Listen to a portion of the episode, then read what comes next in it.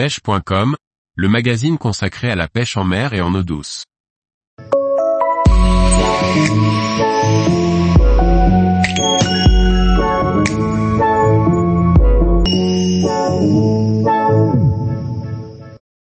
Pêche du bar à la mouche à vue et en surface, de superbes actions.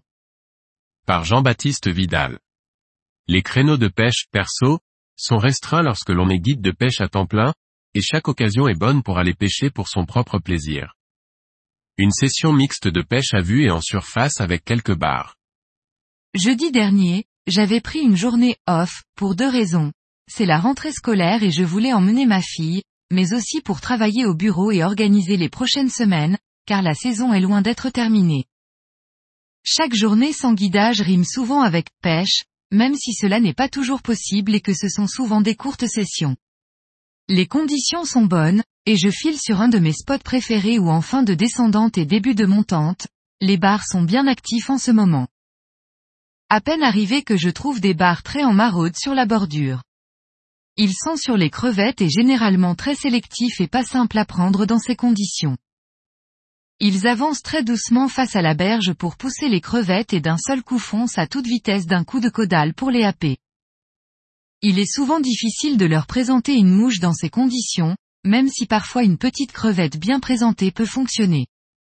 Ils peuvent aussi venir sur un crabe, car présent sur ces mêmes zones est un de leurs mets favoris.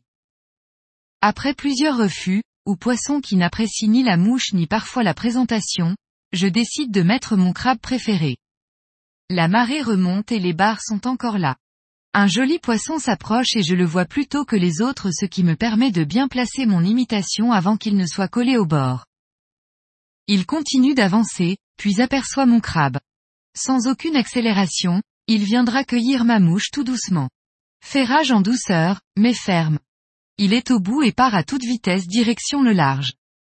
Après le premier rush, quelques coups de tête, je le ramène sans encombre. Superbe action et toujours un plaisir de les voir venir aspirer votre mouche à 5 mètres de vous. Le vent se lève et les bordures deviennent troubles à cause de la vase en suspension. Difficile de pouvoir continuer à vue dans ces conditions. J'ai encore envie de pêcher et décide donc de changer d'approche et me dirige sur un autre poste. Vu qu'ils sont sur les crevettes, je vais sur un parc à huîtres qui est justement en train de se recouvrir d'eau à la montante. C'est le moment idéal.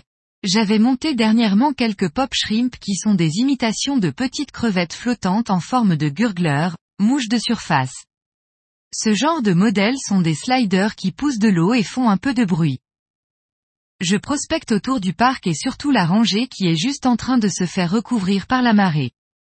Rien ne sert de lancer trop loin, les barres sont souvent en dessous et attendent les différentes proies qui circulent autour des obstacles. Crevettes, petits poissons et crabes.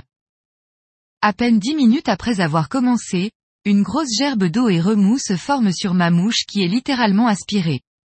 Le combat est intense et rapide pour le sortir de là, sous peine de casse.